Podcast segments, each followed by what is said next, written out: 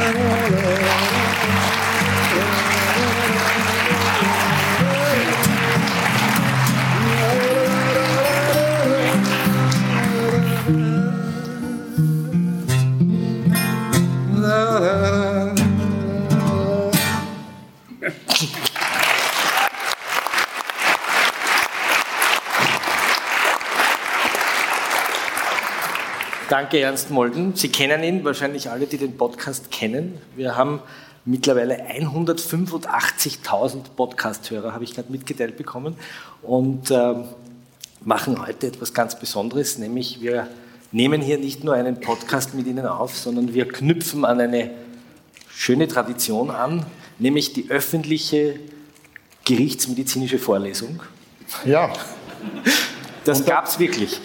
Tatsächlich gab es das. In den 1920er äh, und 1930er Jahren hat der Professor Haberda äh, immer seine Vorlesung in Gerichtsmedizin damit begonnen, dass er gesagt hat, ich begrüße die Damen und Herren Studenten äh, und die Besucher der benachbarten Kaffeehäuser, weil die Gerichtsmedizin damals ähm, was es in der Zwischenzeit leider nicht mehr gibt, nämlich auch die Fälle des Tages in der Vorlesung präsentiert hat.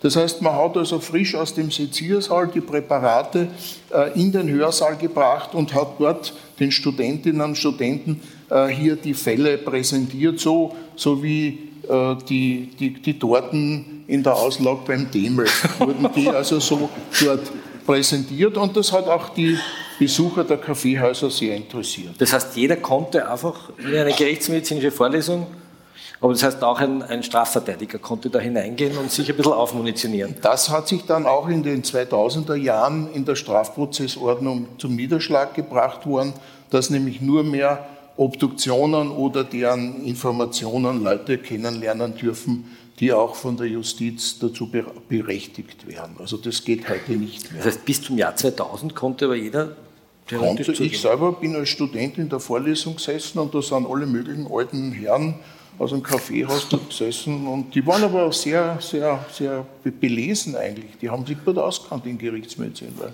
die waren jeden Tag dort. Sie merken schon, es wird eine sehr schöne Matinee heute. Ähm, was machen wir da eigentlich? Wir wollen heute über die Wissenschaft sprechen. Wir wollen darüber sprechen, wie die Gerichtsmedizin die letzten Minuten im Leben eines Menschen oder die ersten Minuten im Leben eines Toten rekonstruiert. Wir wollen über Fälle sprechen, die historisch sind, aber auch aktuell. Ähm, wir wollen ein bisschen Einblick kriegen in die österreichische Zeitgeschichte. Ähm, aber bevor wir beginnen, Herr Professor Reiter, müssen Sie uns einmal erzählen, was ein Gerichtsmediziner ist. Weil Sie sind ja kein Pathologe, haben Sie erklärt. Sie haben, wir haben hier mitgebracht Ihr Arbeitswerkzeug. So eine, eine, Blutschürze unter den weißen Mantel. Mhm. Was machen Sie eigentlich? Also Gerichtsmediziner ist ein sehr weites Fach. Es ist im Prinzip ein studierter Mediziner, der dazu dient, den Juristen die Informationen so aufzubereiten, aus dem medizinischen Fachbereich, damit er als Jurist die richtigen Entscheidungen treffen kann. Das heißt, ein bisschen eine Dolmetscherfunktion zwischen der Medizin und der Juristerei. Man muss also in einer Hirnhälfte juristisch, in der anderen medizinisch denken können. Äh, und äh, man nimmt Befunde auf, das heißt, man muss also zum Beispiel verletzte Personen untersuchen, weil der Jurist wissen will, wie ist diese Verletzung entstanden. Aber man untersucht auch Tote äh, und klärt die Todesursache und die Frage, äh, natürlicher gewaltsamer Tod, äh, Fremdverschulden, ja, nein. Aber Sie sagen nicht Mord oder fahrlässige Die Beurteilung, ob etwas Mord ist oder Totschlag oder schwere Körperverletzung mit Todesfolge, das ist ein rein juristisches Thema, da sollen sich die Juristen den Kopf zerbrechen. Wir liefern die Grundlagen. Ich habe den Professor Reiter vor 25 Jahren das erste Mal gesehen. Da habe ich mein Gerichtsjahr gemacht. Und wenn man ein Gerichtsjahr macht, dann wird man äh, rübergeschickt ins sogenannte Gerichtsmedizinische Museum. Und da kommt dann der Professor Reiter im weißen Mantel und führt einen durch dieses Museum. Ähm, das war ein ziemlich schauer, schauderlicher Ort. Also man hat dort eingerexte Menschen gesehen, man hat dort gesehen Häute, die aufgespannt sind mit Tätowierungen, Geschlechtsteile hinter Glaswänden. Ähm, man darf dort aber eigentlich nicht hinein. Ja, es ist ein nicht öffentlich zugängliches Museum. Es war früher so, in einer Zeit, wo man einfach fotodokumentationsmäßig noch nicht so auf der Höhe war, äh, und man Anschauungsmaterial gesammelt hat, um junge Gerichtsmediziner oder Ärzte entsprechend auszubilden, hat man einfach Präparate gewonnen von Verstorbenen und sie in Konservierungsflüssigkeit ins Museum gestellt, um dann auch in der Vorlesung diese Präparate den Studenten zu zeigen und zu sagen, okay, so schaut der Einschuss aus, so schaut der Ausschuss aus. Und da kann man sich anschauen, eine Wasserleiche und äh, Genau, also all das gesamte Spektrum der Todesursachen ist in diesem Museum gesammelt. Heute wird nichts mehr gesammelt, weil auch die Persönlichkeitsrechte wie ein Kanada sein Opa im Glasl schwimmt. Ne? Also das heißt, nein, wir, wir, sehen das heute auch ganz anders und auch die Persönlichkeitsrechte sind ganz andere geworden. Aber noch vor 100 Jahren hat man alles Mögliche in dieses Museum gegeben. Gibt es eine Haut von einem japanischen Matrosen, ist dort aufgestellt? Ja, eine große Tätowierung zum Beispiel. Äh, und äh, diese Sammlung existiert heute noch. Sie wird gepflegt, weil sie kulturhistorisch von Bedeutung ist, ist aber nicht für die Öffentlichkeit zugänglich, weil man irgendwelchen Voyeuren hier nicht Tür und Tor öffnen möchte. Äh, und äh, in diesem Museum ja, habe ich damals die Ehre gehabt, sie zu führen. Ich kann mich noch erinnern, da gab es eine, eine, eine Figur, eine Mumie. Eine Mumie. Eine Mumie einer Frau, die irgendwann im 19. Jahrhundert, glaube ich, wenn ich es richtig drauf habe, Mitte des 19. Jahrhunderts gefunden wurde. Und diese Mumie hat immer wieder getropft. So ist es. Nämlich äh, diese Frau, von der wir bis heute nicht wissen, wer sie war, wurde ungefähr um das Jahr 1850 am Alsergrund, in der Alser Vorstadt, wie das damals so hieß, zwischen dem Linienwall und der Stadtmauer, dem Glacis, also heute würde man sagen, das ist die Region, wer das kennt, Nussdorfer Geburtshaus Schuberts, da gibt es die Pulverturmgasse. Ja. Und äh, dort, wo der ehemalige Pulverturm 1779 explodiert ist, dort war das, was man in Wien sagt, ein Gstetten. Ja?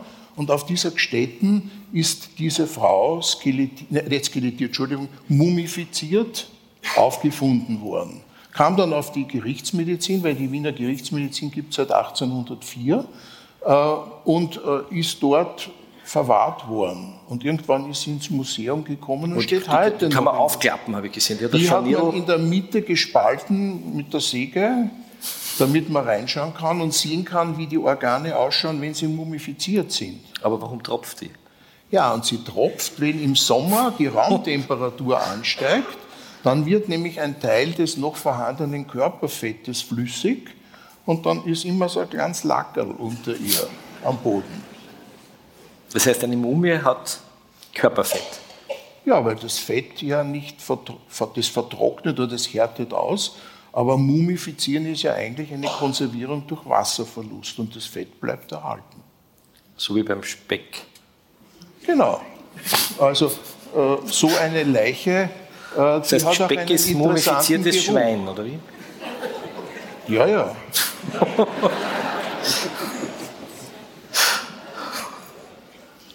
Und, und, und, und die hat auch einen sehr interessanten Geruch. Sie werden jetzt fragen, na, stinkt das? Stinkt? Ja. Nein, es stinkt komischerweise nicht, sondern es riecht so wie leicht ranzige Salami, wenn Sie das kennen. leicht ranzige Salami, das ist der Geruch einer typischen Mumie. Was mich zur nächsten Frage führt, wie? Ich möchte auch was fragen. wie lang, äh, wie lang bleibt dieses Fett in der Mumie? Also zum Beispiel die ägyptischen Mumien, haben die auch noch Körperfett? Die ägyptischen Mumien haben wenig Körperfett, weil die wurden mit Natron, also mit, mit heute würde man sagen Backpulver, also Natriumcarbonat, also Soda, äh, wurden die behandelt und dieses Soda äh, geht chemische Verbindungen mit dem Fett ein und dann ist es nicht mehr flüssig. Gescheit eigentlich, die Ägypter. Ja, die haben Erfahrung gehabt. Darum riecht es auch in Pyramiden nicht nach Salami. Aber wie riecht der Mensch eigentlich innen drinnen? Also wir wissen ja, wie ein Mensch riecht, wenn er, oder wir wissen es nicht, aber man kann sich vorstellen, wenn er verfault. Aber wenn man jetzt einen Menschen aufmacht, dann riecht er nach Pfadfinderlager. Also wenn Sie zum Beispiel in einen Raum kommen, wo 20 junge Burschen geschlafen haben, dann riecht der Mensch innerlich so, weil äh, die Darmgase, die im Pfadfinderlager schon im Raum sind, aber jetzt sind sie noch im Körper, äh, diese Darmgase selbstverständlich, die riechen. Es menschelt.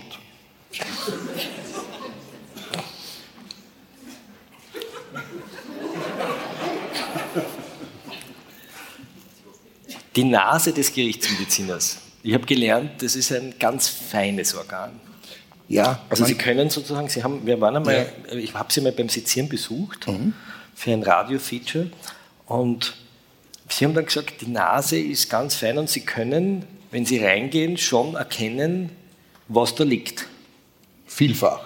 Also man glaubt immer, dass jemand, der also so wie in meinem Beruf halt mit Gestank mit üblen Gerüchen konfrontiert ist, dass der irgendwann eine harte Haut da drinnen kriegt und nichts mehr riecht. Ja?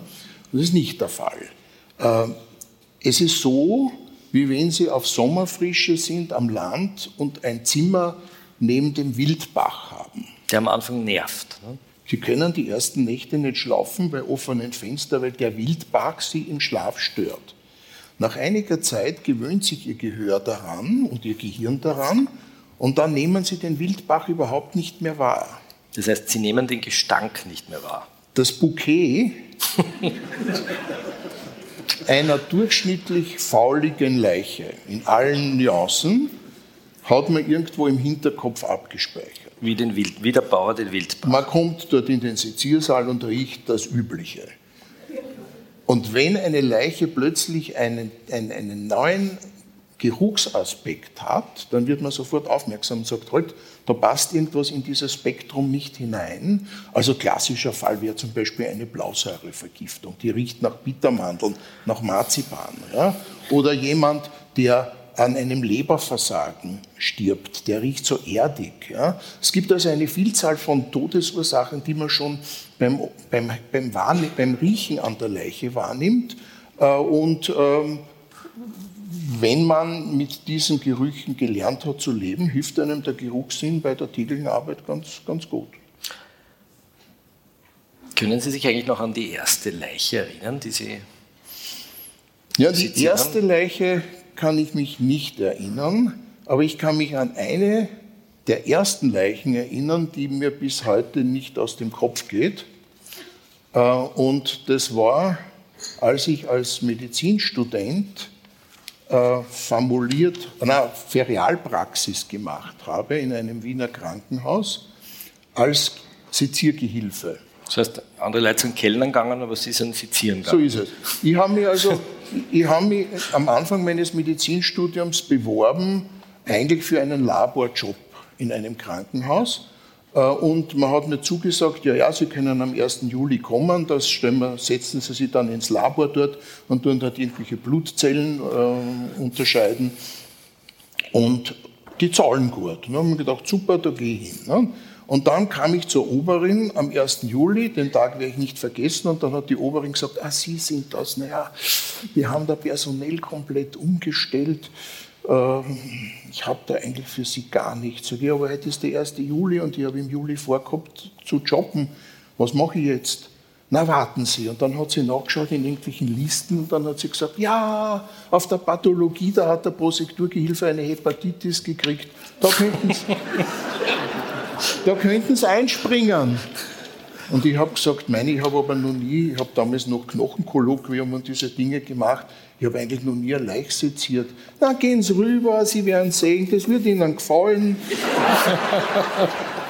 ich weiß nicht, wie die das geahnt hat, aber die muss also ein ungeheures Person Personenkenntnis gehabt haben, war immerhin die Personalchefin dort und hat gesagt, gehen Sie dorthin. Und da bin ich rübergegangen und da ist der, der Prosekturgehilfe, der andere, da gewesen und hat gesagt, Bur, komm her, pack an.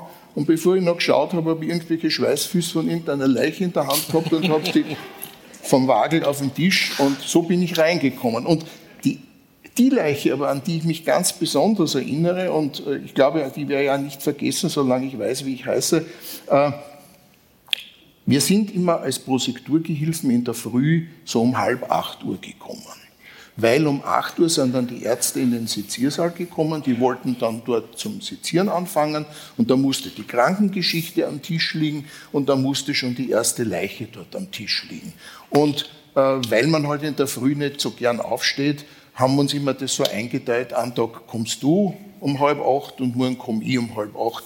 Und ich bin eines Tages um halb acht Uhr dorthin gekommen.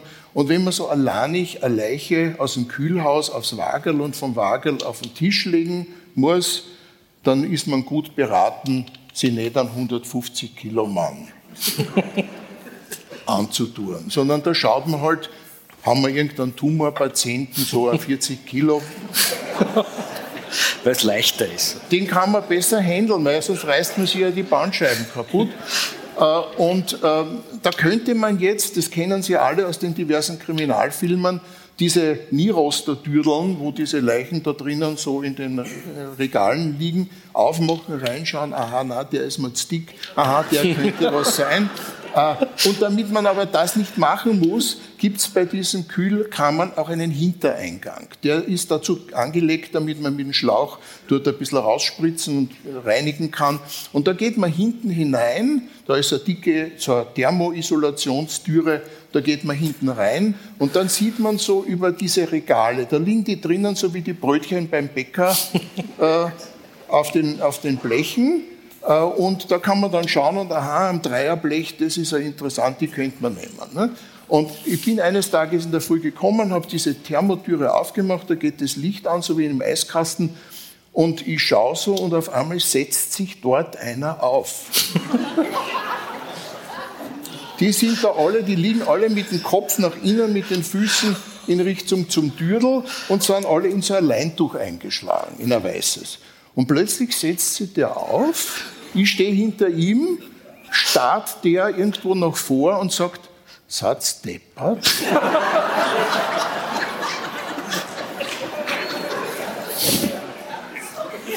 Und Sie werden mir es vielleicht nachfühlen können, ich habe schnell die Tür wieder zu. Äh, und ich war völlig verwirrt und ich bin dort in diesem Kammerl gestanden äh, und dann kam der Kollege, ein gestandener Seziergehilfe, hat das schon Jahrzehnte gemacht, und hat gesagt, was schaust du denn so? Da sitzt einer drin. Und er hat gesagt, na dann holen wir ihn halt wieder aus. Ne? Das heißt, der war überhaupt nicht schockiert der war überhaupt, das, ich, meine, ich, ich habe ihn nicht gefragt später leider, ob er das schon öfters erlebt hat, aber er war überhaupt nicht irgendwie echauffiert und hat gesagt, dann machen wir mal ein Nestel, hol ein paar Leintücher, weil wir haben dort immer so einen Haufen gebrauchter Leintücher gehabt. Immer wenn einer gekommen ist mit einem Leintuch, ja, kommen immer von der Station in ihr Leintuch eingewickelt, äh, kommen dann ins Kühlhaus und bevor er seziert wird, kommt er aus dem Leintuch raus und dann macht man einen Haufen mit den Leintüchern und irgendwann kommt die Wäscherei und holt sich diese Stoßleintücher. Nicht appetitlich, aber ja, haben wir gesagt, gut, tun wir ihn einwickeln, tun wir ihn ein bisschen rubbeln und haben ihn dort auf die Couch gelegt und haben äh, und der hat der Kollege, hat der Kollege gesagt, weißt du was, ruf auf der Station an, die sollen ihn wiederholen. Ich habe dann angerufen, zu meiner großen Überraschung war das die Kardiologie. Man würde ja auf einer Kardiologie doch annehmen, die sind alle verkabelt. Und äh, wenn da einer plötzlich einen Herzstillstand oder was hat, dann müsste ja sofort irgendein Alarm sein. Äh, und das war offenbar nicht so. Also es hat sich offenbar irgendeine Bedienerin über ein Kabel da stessen oder so. Und äh, das große Glück dieses Mannes war, dass er um 6 Uhr in der Früh gestorben ist. Und dann haben die gesagt, bringt sie mal auf die Bato, dann wird er heute noch seziert. Und dann kam er um 6 Uhr in der Früh bis um halb acht, bis ich gekommen bin, kam er auf 4 Grad aufs Blech. Und das, knockert, das überlebt man. Knockert, ja, das überlebt man gerade noch.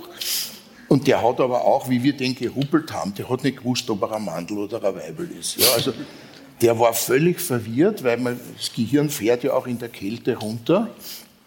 Und äh, ja, und den haben wir geruppelt und ich, ja, die haben ihn geholt und ich habe mir gedacht, der kommt wieder.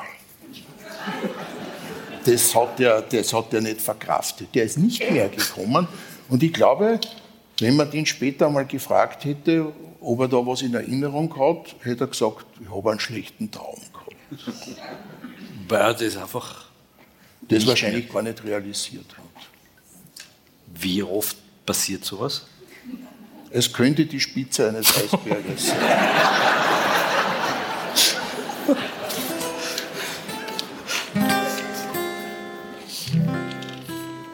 Ja, was mit den zwei Herren. Life is full of what ifs. Some awesome, like what if AI could fold your laundry? And some, well, less awesome, like what if you have unexpected medical costs? United Healthcare can help get you covered with Health Protector Guard fixed indemnity insurance plans. They supplement your primary plan to help you manage out of pocket costs. No deductibles, no enrollment periods, and especially no more what ifs. Visit uh1.com to find the Health Protector Guard plan for you. So lustig und bildend ist, haben wir schon Pläne für die Zukunft. Und äh, ich arbeite gerade in einem Zyklus von Songs über solche Fälle, inspiriert von Florian und vom Herrn Professor Reitel. Und darf heute zwei Uraufführungen schon für die nächste Podcast-Staffel gedacht spielen. Wenn ich mich einbaue, dann, Entschuldigung, sehr neu alles. Ich spiele was, das heißt, da haben wir die Leiche.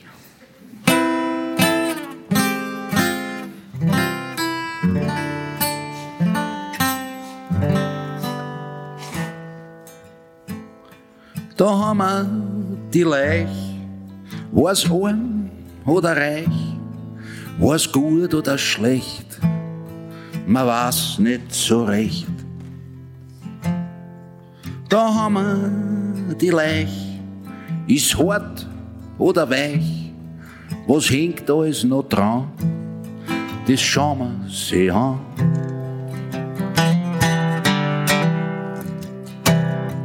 Schlaf gut und traum bis in die Ewigkeit.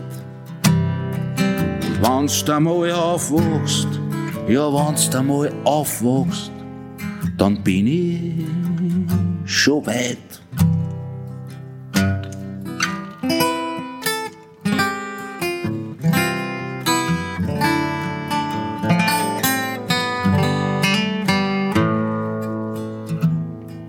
Da haben wir die Leich, ist alt oder neich, war's schier oder schön, das ist ganz schwer zum Sehen.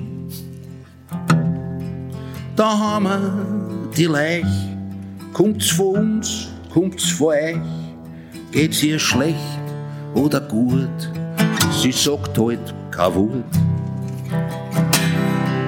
Schlaf gut und traum bis in die Ewigkeit.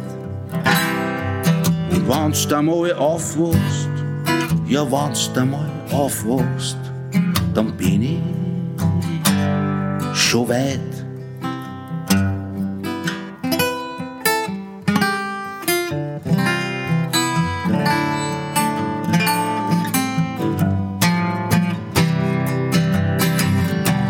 Schlaf gut und traum bis in die Ewigkeit.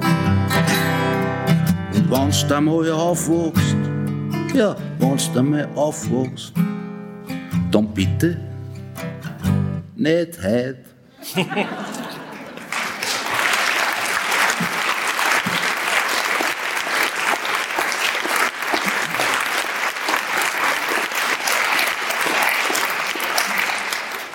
Mir gruselt es ja ein bisschen, wenn ich Ihnen zuhöre. Wir wollen jetzt noch kurz ein bisschen reden über den Wert der Gruften. Ich habe ja gelernt, dass die Gruft für den Gerichtsmediziner sozusagen wie ein Jackpot ist, weil man äh, anders als im Grab sozusagen in einem Betonschacht liegt, wie in einer Art Keller, in einem Zinnsarg. Und wir haben in den Podcast, wenn Sie da reinhören, ein paar sehr schöne Fälle.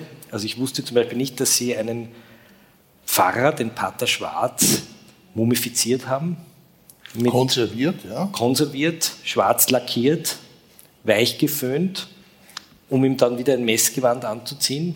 Sie können sich das anhören, das ist eine unglaubliche Geschichte, äh, dass Sie das Gerippe von Mary Wetscherer befunden konnten, das genau, gestohlen wurde. des Gerippes und der Fotos wir auch die letzten Minuten der Mary recht gut rekonstruieren konnten. Also man kann also über Kirchenfürsten und über, und über die Geliebten von Kron, Thronfolgern sehr viel nachhören. Wir wollen aber über etwas anderes sprechen, nämlich über die Gruft von der Frau Köberl. Die Frau Köberl war eine der Opfer der Elfriede Blauensteiner. Und sie wurde Gott sei Dank in einer Gruft bestattet. In einem Zinnsarg. Ja, weil also in einer Gruft, diesen Betonschacht, da liegen die Särge drinnen, da gehen auch nicht viel rein, drei Stück. Äh, Und äh, die äh, Verstorbenen müssen dann so wie in einer Dose Wie Sardine sozusagen. eingelötet werden. Also da gibt es einen Ober- und Unterteil, es wird mit Lötziehen wird das isoliert und dann liegen diese Verstorbenen in diesem Sarg, luftdicht, von der Außenwelt komplett abgeschlossen äh, und halten sich auch gut in diesem Zustand. Also ein Fressen für einen Gerichtsmediziner. Ja, weil wir oft Jahre oder Jahrzehnte nach dem Tod einer Person, wenn wir diesen Metallsarg aufschneiden, eine recht gut erhaltene Leiche vorfinden, an der wir weitere Untersuchungen machen können. Jetzt müssen wir kurz erzählen, weil die Elfriede Blauensteiner, die ist schon über 20 Jahre tot. Und der Fall Blauensteiner, der hat sich Mitte der 90er Jahre erreicht. Da haben viele, die her sind, noch nicht gelebt. Wer das eigentlich war, die Elfriede Blauensteiner. 1931 in Favoriten geboren, der Vater früh gestorben, hat als Kind gelebt in einer Zwei-Zimmer-Wohnung auf dem Wienerfeld in Favoriten. Sie hat Kartoffeln gestohlen, weil die Familie so arm war, hat Knoblauchpflanzen getauscht, hat einmal im Leben ein Stück Schokolade bekommen, hat aber nichts davon gegessen, um es ihrer kleinen Schwester zu geben, die krank war, die aber dann verstorben ist. Die Eltern dürften eher kaltherzig gewesen sein, sind nach dem Tod der Schwester ins Kino gegangen. Also eine sehr tragische Kindheit. Erzählt hat das damals die Schwester, glaube ich, von Elfriede oder die Tochter von Elfriede Blauensteiner im Profil. Sie hat zweimal geheiratet, unter anderem den Beamten Rudolf Blauensteiner, den sie wahrscheinlich auch umgebracht hat. Dazu kommen wir noch. Sie hat gern gespielt, hat gern Pelzmäntel getragen, war eine Lebefrau, hat mit Geld um sich geworfen, dürfte schwer reich gewesen sein und hat an einer Persönlichkeitsstörung gelitten. Äh, eine Gerichtspsychiaterin hat es eine charmante Mittelpunktsuche genannt, auch ein schöner, kann man sich merken. Und sie hat ihre Opfer eingespannt, zum Beispiel den Alois Pichler, einen Postbeamten im Ruhestand, und mit dem beginnen wir die Geschichte. Der war in Rossatz und der hat, nachdem seine Frau gestorben ist, der war extrem unselbstständig, wie viele Männer dieser Generation, wenn die Frauen gestorben sind. Seine Frau hat ihm vor ihrem eigenen Tod noch einen Koffer gepackt, falls er mal ins Spital muss. Und er hat dann, als sie gestorben ist, ein Inserat in den niederösterreichischen Nachrichten aufgegeben. Wir haben es uns rausgesucht. Witwer vom Staatsdienst im Ruhestand, alleinstehend, römisch-katholisch, 75 165, fühlt sich einsam. Neues Haus in herrlicher Lage nahe Göttweig, Wachau, Führerschein erwünscht. Auf dieses Inserat hat sich Elfriede Blauensteiner gemeldet, die dann ihren sogenannten Burli, wie sie ihn genannt hat, äh, kennengelernt heimgesucht hat, hat, heimgesucht hat und bei ihm eingezogen ist. Und auf einmal ist der Burli kränklich geworden. kränklich geworden. Der Herr Bichler war eigentlich aufgrund seines Alters, kann man sagen, eigentlich in einem guten Zustand, war hat seinen Garten gepflegt und war eigentlich fit. Und seit die Blauensteiner dann bei ihm eingezogen ist, ist es mit ihm gesundheitlich bergab gegangen. Er ist mehrmals ins Spital gekommen, weil er immer wieder Unterzuckerungszustände gehabt hat, wo die Ärzte gesagt haben, ja, vielleicht hat er einen insulinproduzierenden Tumor, den sie aber nicht gefunden haben. Und es war eigentlich, es, es ist schlecht mit ihm abwärts, bergab gegangen. Und ähm, eines Tages ist der Herr Pichler verstorben und weil im Ort gemunkelt wurde, so seit diese Frau da bei ihm ist, diese neue aus Wien, die ist komisch, hat der Gendarm, damals hat es nur Gendarmen gegeben, hat der Gendarm bei der Staatsanwaltschaft in Krems Anzeige erstattet äh, und gemeint, man sollte den Fall untersuchen. Und an diesem Tag habe ich Journaldienst gehabt und man hat angerufen in Wien und hat gesagt, wir haben da in, in der Wachau einen Todesfall können Sie kommen. Und dann bin ich nach Krems gefahren und habe den Herrn Pichler obduziert. Ja, und der Herr Pichler hat das gehabt, was man in dem Alter halt alles so hat, halt irgendwelche so chronischen Wehwätscherungen aber nichts Wirkliches, wo man ran mal am Sterben hätte lassen können. Ne? Das heißt, Sie haben keine Todesursache gefunden? Am Ende der Obduktion, wie ich die Handschuhe ausgezogen habe, habe ich mir gesagt, ich weiß nicht, woran der eigentlich jetzt gestorben ist. Ne? Kommt es oft vor, dass Sie nicht wissen, woran er Wenn gestorben man die Handschuhe auszieht, kann das einmal passieren, dass man noch nicht weiß, woran jemand gestorben ist. Deshalb hängt man an diese Obduktion dann auch entsprechende Zusatzuntersuchungen an, nämlich zum Beispiel mikroskopische Untersuchungen oder chemische Untersuchungen. Und bei den mikroskopischen Untersuchungen hat er Befunde gehabt, äh, die darauf hingedeutet haben, der wäre unterkühlt gewesen. Also so wie beim Erfrierungstod. Aber der ist zu Hause im Bett gelegen, wie er von der Bestattung abgeholt worden ist. Ja, eigenartig. Und dann hat der Chemiker plötzlich eine ganz massive Intoxikation mit dem Wirkstoff, so ein Antidepressivum Anafranil gefunden. Mit dem Anafranil kannst du zwar niemanden wirklich, also da müsstest du schon jemanden Unmengen an dem geben. Was ist das? Anafranil? Ein Antidepressivum. Antidepressivum. Ja. Also das ist kein richtig gutes Gift. Und der Herr Bichler hat auch nicht so gigantische Mengen, aber so, dass man sagen kann, der muss komatös, bewusstlos gewesen sein mit diesen Konzentrationen. Das heißt, sie hat ihn möglicherweise mit dem Anafranil ausgenockt. Oder ja, wir haben gemacht. dann später erfahren, aber das war dann schon im Rahmen äh, der weiteren Untersuchungen, dass sie den Herrn Pichler mit Anafranil betäubt hat und dass sie ihm dann beim offenen Fenster im Schlafzimmer vors Fenster gelegt hat, ihm, nackig, und ihn mit nassen Handtüchern bedeckt hat. Die sie in der Kühltruhe... Im November, im die November. Die ja? in der Kühltruhe eingefroren Und zwischendurch hatte. hat sie immer wieder nasse Handtücher in der Tiefkühltruhe unterkühlt und dann äh, Kompressenwechsel vorgenommen, sodass der wirklich dann an Unterkühlung verstorben ist. Also man weiß jetzt, warum man solche Inserate nicht aufgibt in der Löhne. So ist es. Und wir haben dann recherchiert und gefragt den Hausarzt vom Herrn Bichler, naja, Anafranil, haben Sie das verordnet? Er hat gesagt, der hat nie Anafranil bekommen. Da haben die Polizei dorthin geschickt und haben die Mülltonnen ausräumen lassen, ob dort leere Blister von Anafranil war nichts. Und dann haben wir gesagt, gut, das ist aber schon sehr, sehr komisch. Es schaut nicht wirklich wie ein Selbstmord aus. Und äh, darauf hat die Polizei dann eine Telefonüberwachung bei der Frau Blaunsteiner durchgeführt. Und das ganze Leben der Frau Blaunsteiner wurde im Nachhinein also wirklich aufgehellt und durchleuchtet. Und da hat sich herausgestellt, da ist also schon ein paar Jahre davor der Herr Döcker verstorben. Mit dem war sie, das war in der zweiten Ehe, mit dem war sie verheiratet. Er war auch ein Besitzer eines Hauses, hat ein bisschen Geld gehabt und äh, dieser Herr Döcker hat komischerweise auch immer Unterzuckerungen gehabt und ist auch immer wieder ins Spital gekommen wegen Unterzuckerungen. Und letztlich ist er dann sogar so dement geworden durch diese vielen Unterzuckerungen, dass dann die Blaunsteiner gemeint hat, meine Güte, ich kann diesen Menschen ja zu Hause nicht mehr wirklich pflegen, den müssen wir schon ins Spital gehen. Hier ist also meine Pflegekapazität überschritten. Und dann ist man zurückgegangen und man draufgekommen, da gab es den Rudi Blaunsteiner, der erste Mann. Der erste Mann. Und der ist auch immer wieder wegen Unterzuckerungen auffällig geworden. Den hat sie aber nach dem Tod kremieren lassen. Der wurde nie obduziert. Na, ein Oscher kann man nicht wirklich obduzieren. Ja?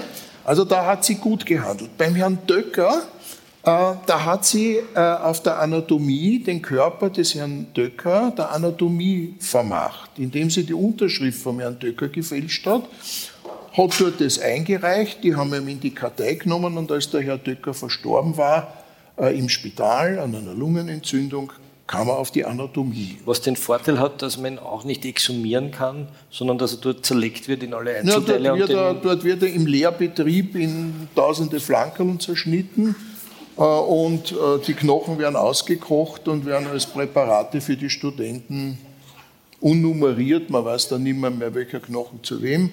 Und das so heißt, ist den er, einen hat's verbrennen so wäre er in der Anonymität verschwunden. Ich habe damals angerufen auf der Anatomie und gesagt, Döcker, sagt euch das was? Schaut mal im Archiv nach. Haben die gesagt, ja, der Döcker schwimmt noch im Fünferfassel. Wir haben nämlich so viele Leichen, dass wir die gar nicht alle aufarbeiten können. Habe ich gesagt, den will ich haben. Ja?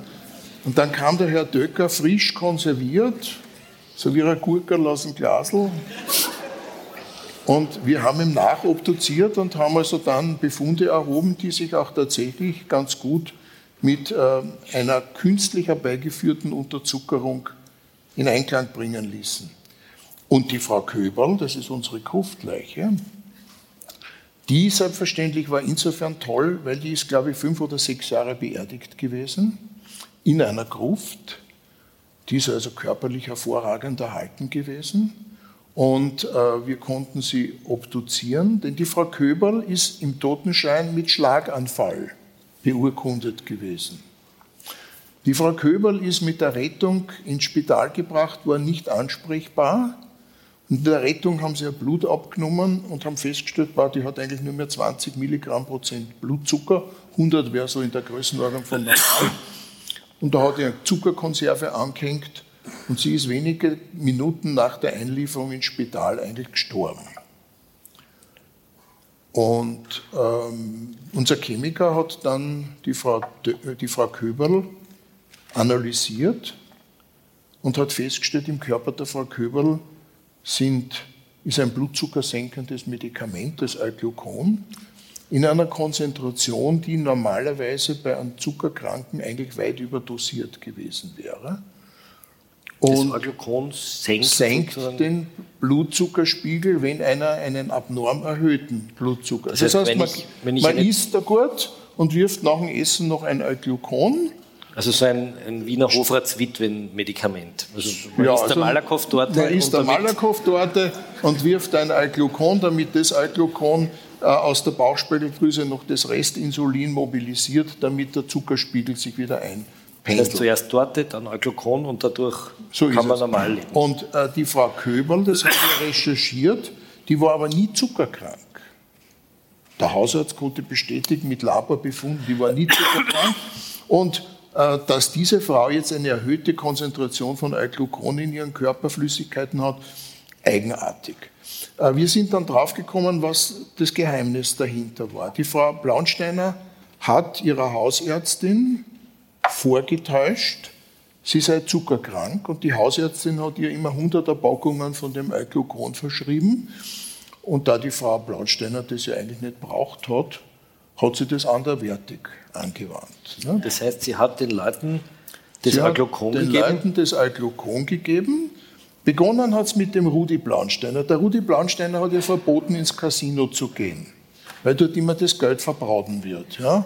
Und er hat gesagt, du gehst mir nicht ins Casino. Und darauf hat sie gesagt, ist schon okay. Hat ihm am Abend ins Essen ein Euglucon gemischt. Daraufhin ist er mit dem Zuckerspiegel in den Keller gefahren. Ist- hat bis am nächsten Tag geschlafen. Ja? Äh, Und sie ist großartig ins Casino gegangen und hat das Geld verbraucht. Das heißt, der, das Euglukon führt nicht dazu, dass man schlaft, sondern man wird auch langsam Ja, wenn das dement Gehirn zu oder- wenig Zucker bekommt, dann fährt es runter. und wird langsam kaputt sozusagen. Und wenn man das oft genug macht mit dem Gehirn, dann gehen halt die Ganglienzellen zu Tausenden kaputt und irgendwann einmal landet man in einer Demenz und dann ist man eigentlich ein Pflegefall und der, das andere ist der, der Lauf der Natur. Sie haben erzählt, dass Sie das Euglukon richtig in die Zitronenlimonade Also beim. Bichler war das so, das ist so beschrieben auch worden, dass sie dem Bichler äh, das Eugluc, also das Anafranil, beim Bichler war es das Anafranil, vorher hat sie schon auch das Euglucon angewandt, wo er diese Unterzuckerungen gehabt hat, dass sie ihm immer die Medikamente mit einer gepressten Zitrone hineingeben hat, weil diese Flankerln dann drinnen hat sie gesagt, ja, das sind die Zitronenflankerl, nicht? Und dadurch hat er das nicht wirklich äh, aber, mitbekommen. aber woher wusste sie das? Ja, sie hat die Erfahrung gemacht bei der Frau Reindl. Die Frau Reindl war also eine Dame oder eine Familie, Herr und Frau Reindl, bei denen sie haushälterisch tätig war. Und die Frau Reindl war wirklich zuckerkrank und die Frau Reindl war aber eine schlechte Esserin. Aber die Frau Reindl war sehr gewissenhaft und der Arzt hat ihr verschrieben, sie muss nach dem Frühstück, nach dem Mittagessen, nach dem Nachtmahl immer ein Euglucon nehmen. Und wenn sie dann am Abend keinen Hunger gehabt hat, hat sie trotzdem das Euglucon genommen, weil sie der Arzt so gesagt hat. Mit dem Resultat, äh, dass sie dann bewusstlos geworden ist, weil sie keinen Zuckerspiegel durchs Essen im Blut gehabt hat, aber trotzdem der Zuckerspiegel in den Keller gegangen ist. Und so ist die Blaunsteiner draufgekommen, dass man jemanden betäuben kann und ihn allalong dement machen kann, wenn man ihm immer wieder so viel Euglucon gibt, dass er zwar nicht stirbt, aber dadurch das Gehirn abbaut.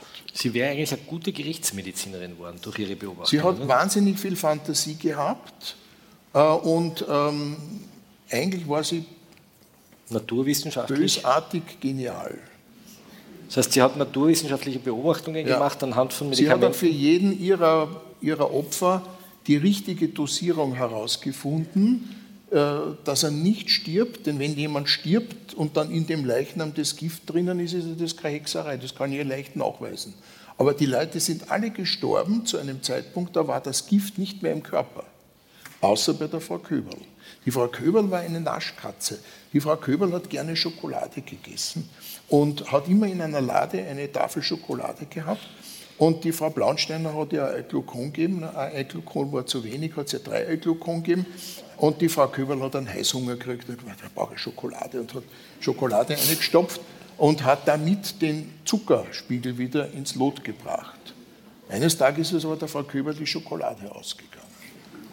Und da ist sie dann akut verfallen und ist gestorben, als sie noch das Gift im Körper hat.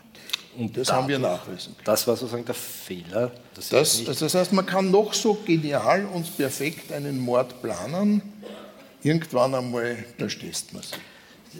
Sie haben ja die Frau Blaunstein dann persönlich kennengelernt bei Gericht. Es gibt eine berühmte Kronenzeitungs äh, wo Sie da als Jüngling äh, sitzen und ihr den Puls fühlen vor Gericht ja. und irgendwie so ein bisschen ihr Vertrauen bekommen haben. Ja, weil wir mussten, wir mussten dem Gericht beweisen, dass die Frau Blaunsteiner eben nicht zuckerkrank ist und dieses Medikament nicht für ihre Zuckerkrankheit verschrieben wurde, sondern dass sie es missbräuchlich bezogen hat. Und da habe ich ein bisschen ihr Vertrauen versucht zu gewinnen. Äh, und das hat sich ganz gut an diesem Abend ergeben. Der Vorsitzende Richter in Krems, das war einer, der bis um 8 Uhr am Abend verhandelt hat. Und ich war dann eigentlich auch schon summiert und ich habe ja dann auch wieder nach Wien zurückfahren müssen. Und dann habe ich da dem äh, Richter gesagt, ja, ich glaube, die Frau Blaunsteiner geht es heute gar nicht gut.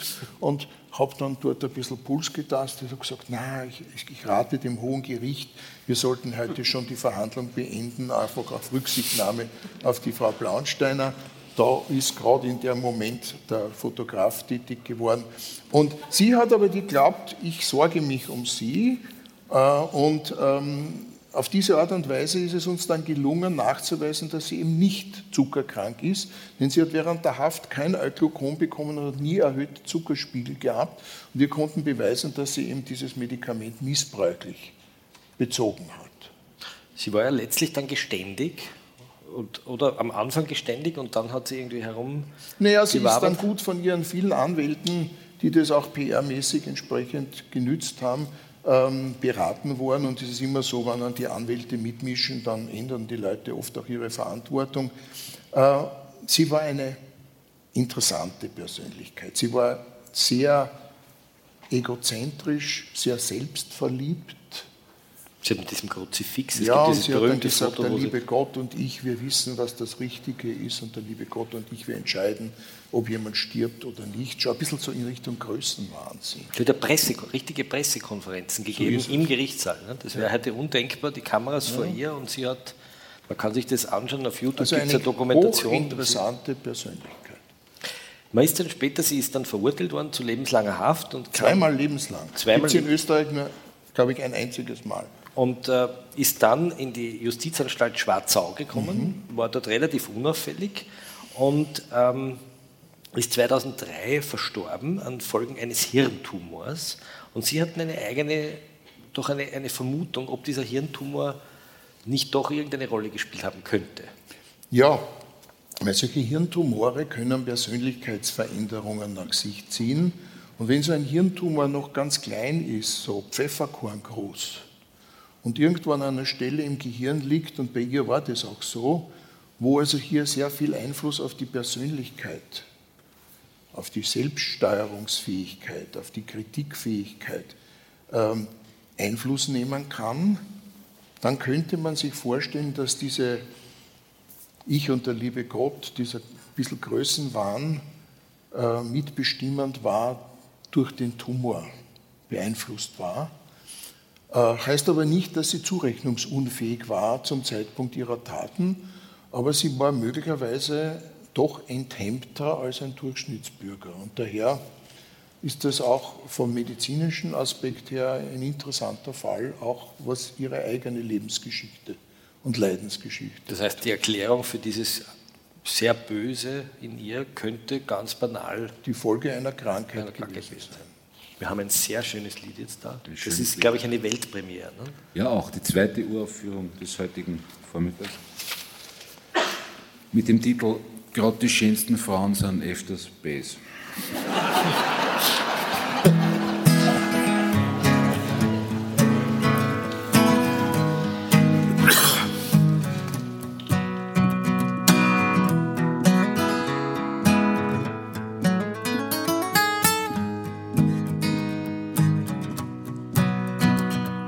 Grad die schönsten Frauen sind öfters Bass. Wenn ich das sag, dann glaubt mir das. Grad die schönsten Frauen sind öfters Zwider. Das Phänomen siehst immer wieder. Die Toni und die Traudel und die Trixie und die Trudel, die Bibi, die Brigitte und die Ding, die Ex vom Rudel die Gerti und die Gundi und was die, die Gredel auch und sowieso die Mitzi und die Erika. Grad die schönsten Frauen sind öfters schier, tief drin in alle Bundesländer und bei uns in Wien.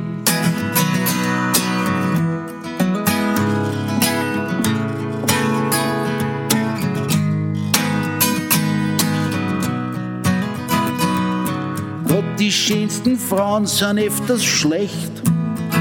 Schau das an, dann gibst mir recht. Ja, grad die schönsten Frauen sind öfters garstig und stur und hart und wieder borstig. Die Sarah und die Lara und die Mara und die Farah, die Zita, die Anita und vergiss nicht die Tamara, die Emma und die Ella und die Stella, Jösses, na, die Anne und die Fanny und die Barbara. Gott, die schönsten Frauen sind oft schier tief drin in alle Bundesländer und bei uns in Wien. In alle Bundesländer und bei uns in Wien.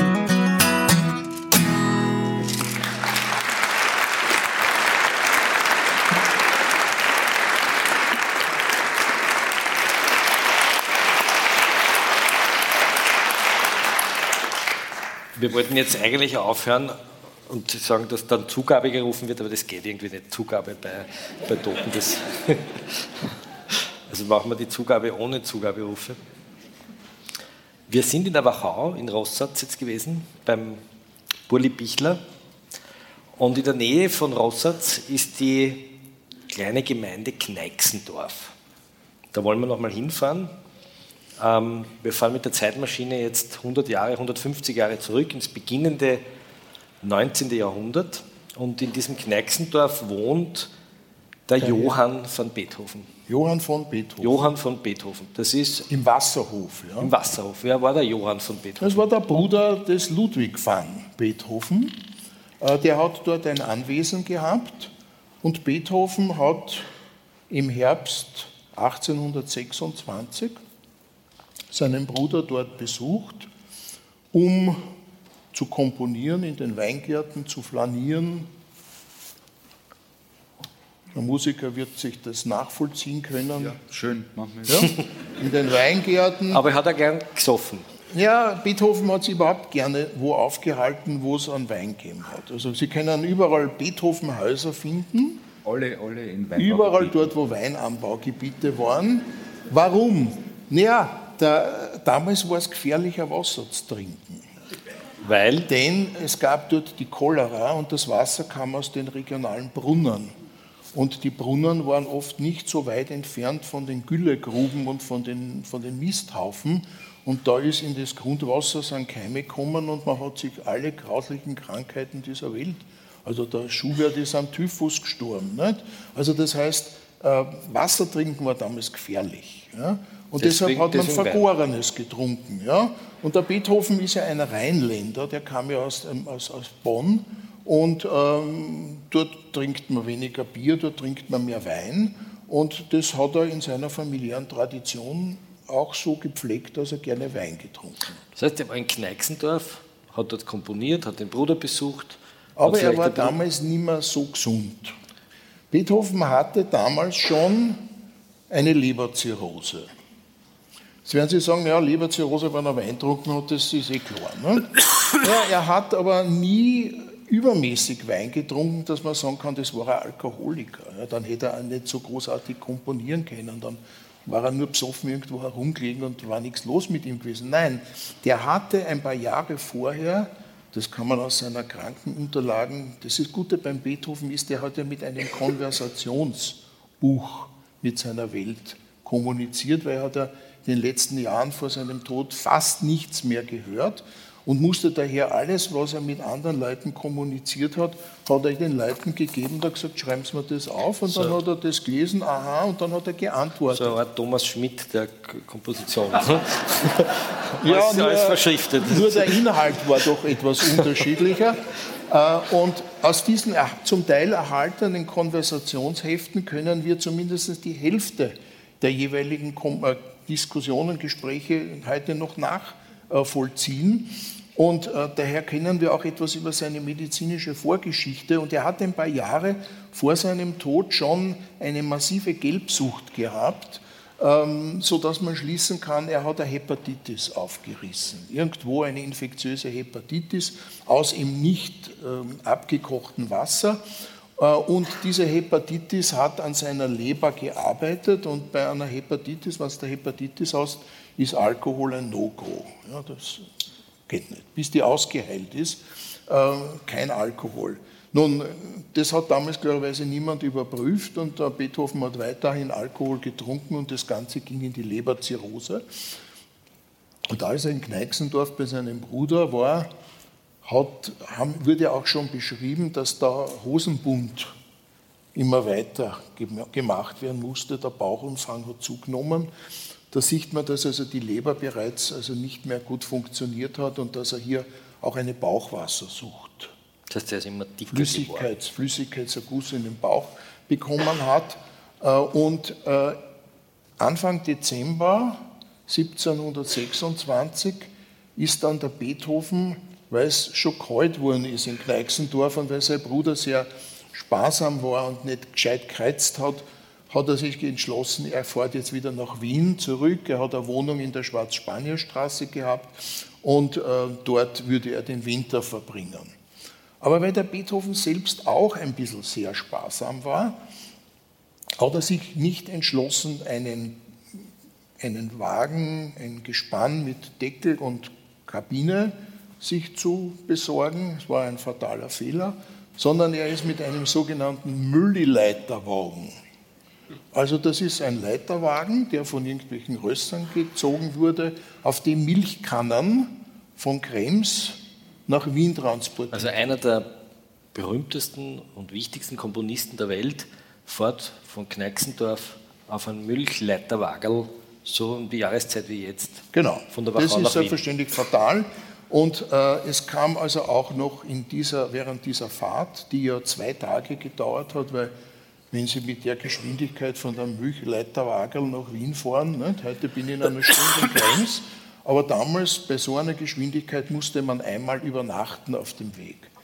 Und es, er kam in ein Gewitter hinein, wurde durchnässt und dürfte irgendwo so in der Gegend von Stockerau übernachtet haben, in einem Gasthof, wo der Wirt nicht gewillt war zu heizen. Ist der arme Beethoven in Waschelnaus durchnässt dort gelegen, die ganze Nacht und es kam, was kommen musste. Er kam in Wien an, hat Fieber gehabt und hat eine Lungenentzündung bekommen. Wieso weiß man das eigentlich alles so genau? Aus den Konversationsheften, aber auch der dann hinzugezogene Arzt, ein gewisser Dr. Wawruch, hat darüber eine Dokumentation verfasst. Die öffentlich gedruckt wurde. Die wurde in einer Zeitschrift äh, gedruckt, posthum, also nach dem Tod des Wawruch wurde das beschrieben und der Wawruch schreibt, er ist also in einem Wagen gefahren, ein Leiterwagen durchnässt und als er als Arzt hingerufen wurde, ich glaube, das war der 3. Dezember oder so 5. Dezember, äh, da war der Beethoven in einem elenden Zustand, hat keine Luft gekriegt, völlig verschleimt und, äh, und, und ist, es ist ihm schlecht gegangen.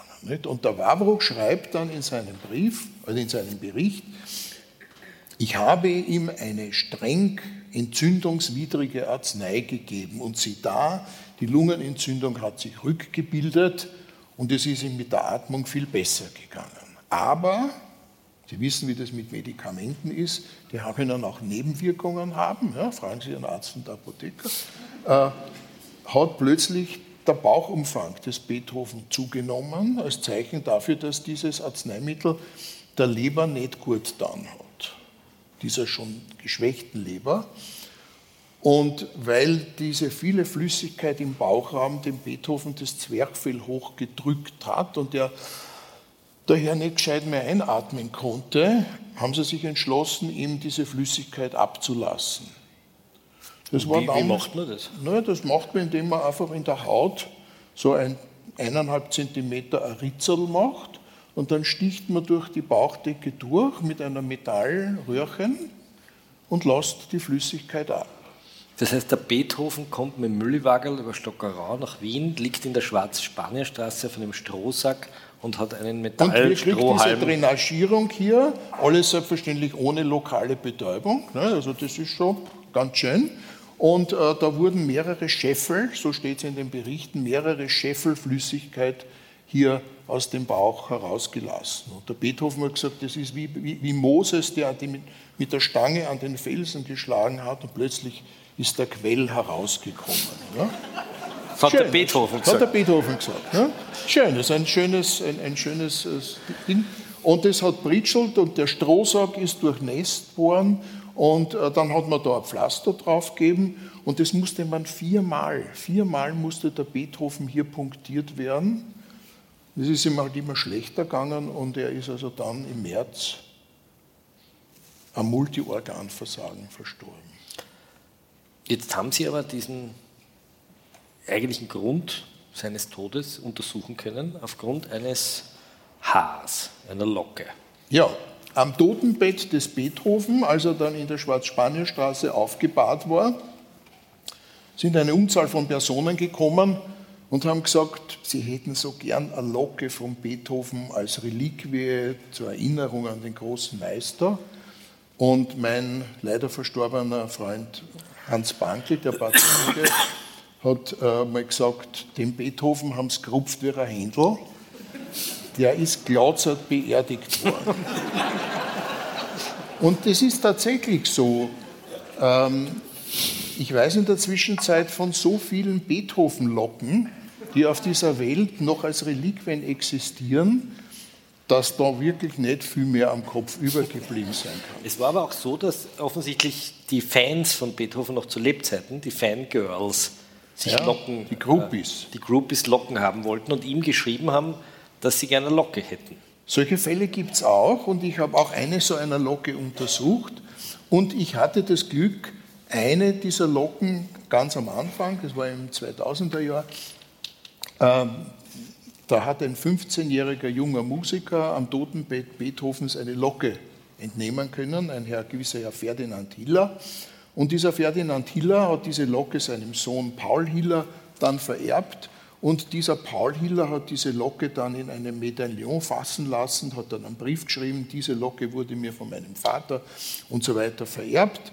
Und diese Locke hat einen abenteuerlichen Weg durch die Geschichte dieser Welt gemacht und wurde dann im Jahre, ich habe es mal aufgeschrieben, weil es nicht mehr, mehr auswendig weiß, äh, ver, ver, im Jahre, ja, äh, ist sie, genau da habe ich es, äh, wurde dann bei Sotheby's äh, im Jahr, glaube ich, 2000 ähm, um 3600 Pfund versteigert. Was eigentlich gar nicht so viel ist. Für Nein, ich weiß in der Zwischenzeit, dass eine andere Beethoven-Locke, die ich auch untersuchen durfte, die sogenannte Guevara-Locke heißt das. Also diese da um 3600 Pfund, das ist die Guevara-Locke. Alfredo Guevara ist ein Urologe äh, in Arizona, der also diese Locke zum Teil mit einem zweiten gemeinsam erworben hat. Äh, und ähm, eine andere Locke, die hat 30.000 Pfund in der Zwischenzeit. Also man müsste Beethoven-Haare haben.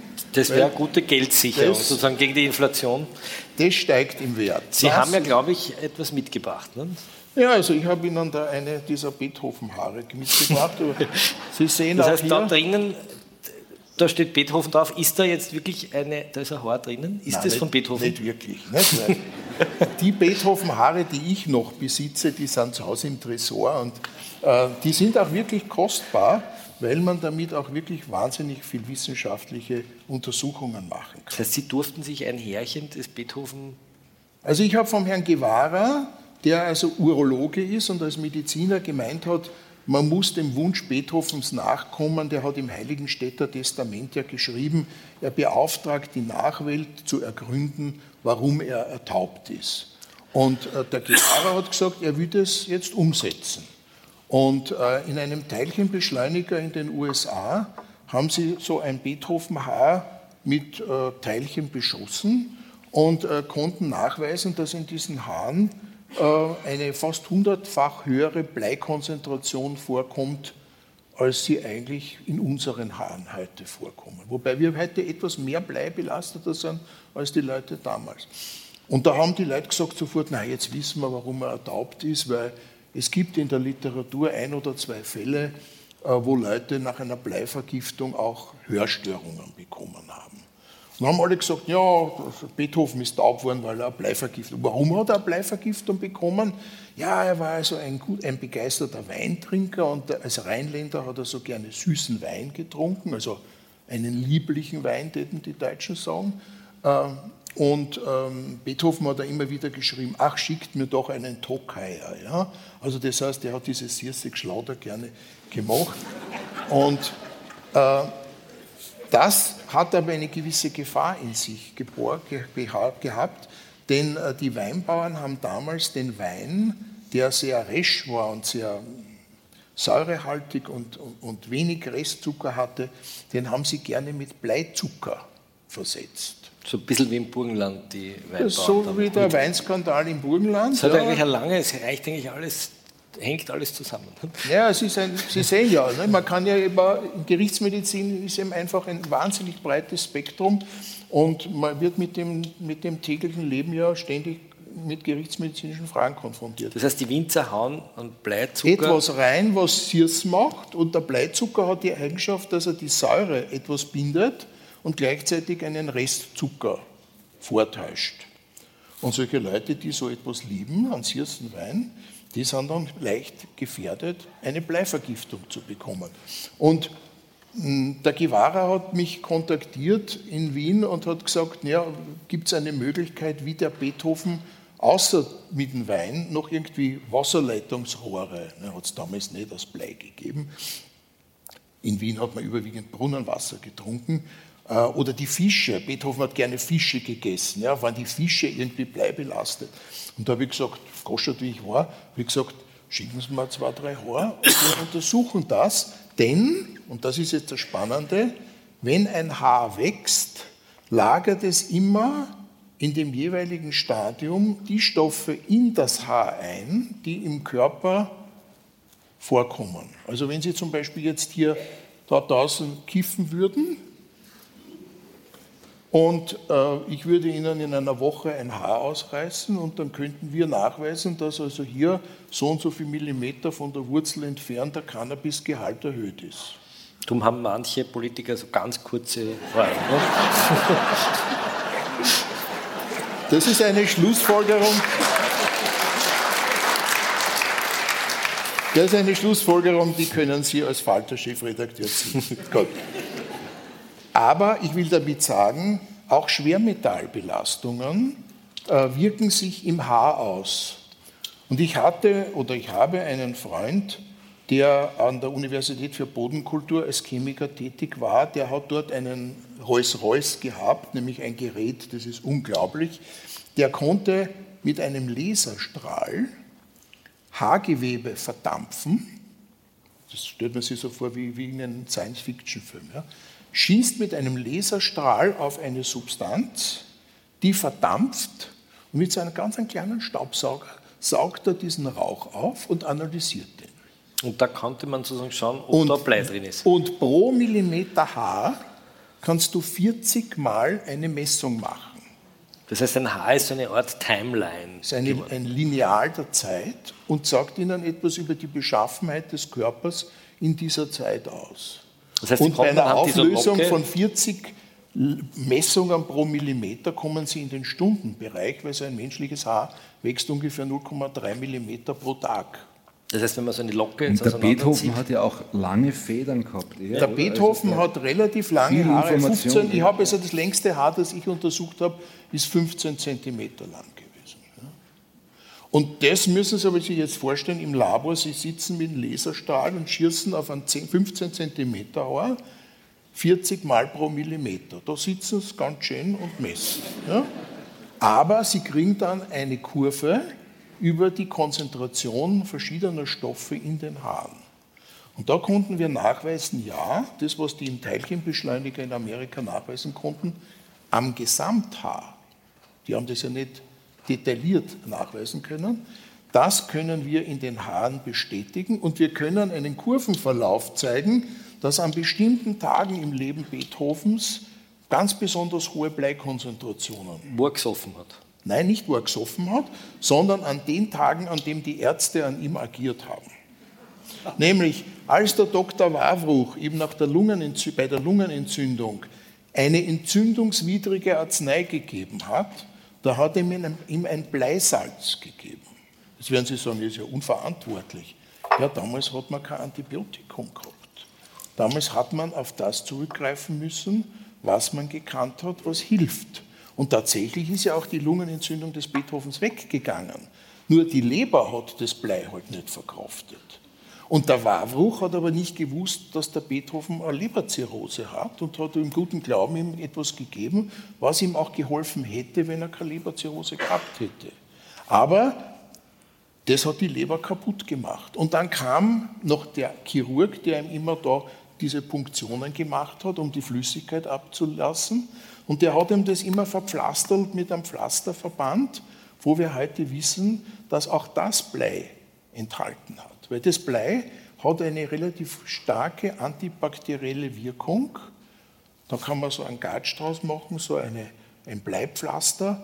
Äh, das biegt man auf, das haftet, das ist so wie Honig ungefähr. Und mit dem kann man also hier das versiegeln, damit die Flüssigkeit nicht heraussaftelt.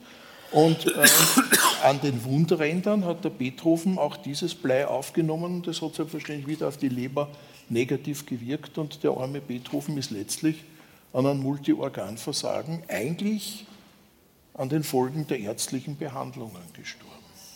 Ähm, vielleicht noch zum Schluss eine kleine Anekdote, die mich bis heute wirklich beschäftigt. Das ist vielleicht unser schöner Schlusssatz.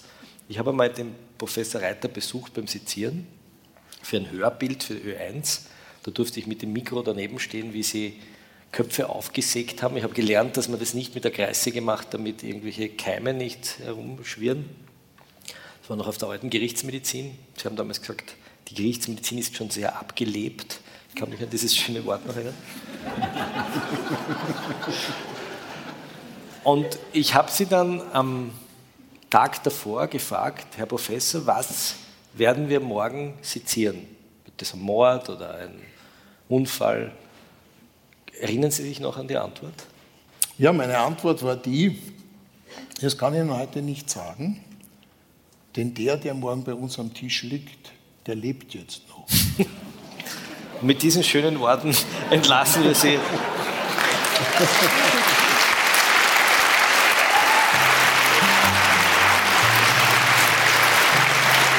Unlängst spät, spät in der Nacht, ist noch wer kommen und hat mir was gebracht. Ein Pinkel, nicht groß, aber kaum zum Daheben.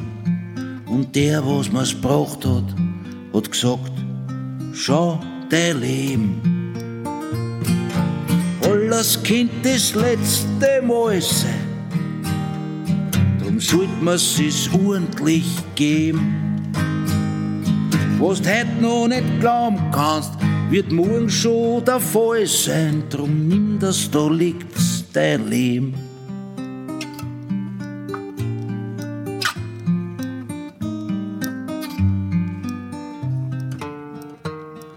Ich war lang alleinig am Land und am Meer, dann hab ich wen getroffen, das war beim Friseur. So eine leibende Frau darf's für mich gar nicht geben aber sie hat nur gesagt, zieh geh in mein Leben. Alles Kind das letzte Mal sein, drum sollt man's es ordentlich geben. Was du heute noch nicht glauben kannst, wird morgen schon der Fall sein, drum nimm das, da liegt's, dein Leben.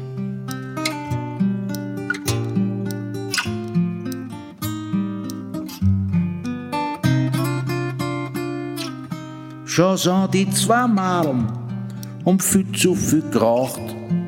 Wobei man ja sagen muss, dass man Rauch manchmal braucht. Wenn finstern gehst fort und im Finstern kommst heim. Der Wind ist ein Wiener und raunst in die Bahn. Alles Kind das letzte Mal sein man sich ordentlich geben. was du heute noch nicht glauben kannst, wird morgen schon der Fall sein.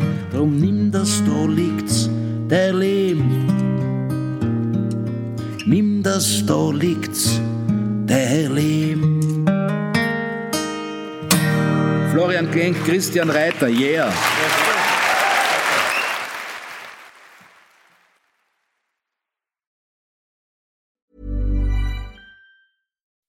When you make decisions for your company, you look for the no-brainers. If you have a lot of mailing to do, stamps.com is the ultimate no-brainer. Use the stamps.com mobile app to mail everything you need to keep your business running with up to 89% off USPS and UPS. Make the same no-brainer decision as over 1 million other businesses with stamps.com. Use code program for a special offer. That's stamps.com, code program.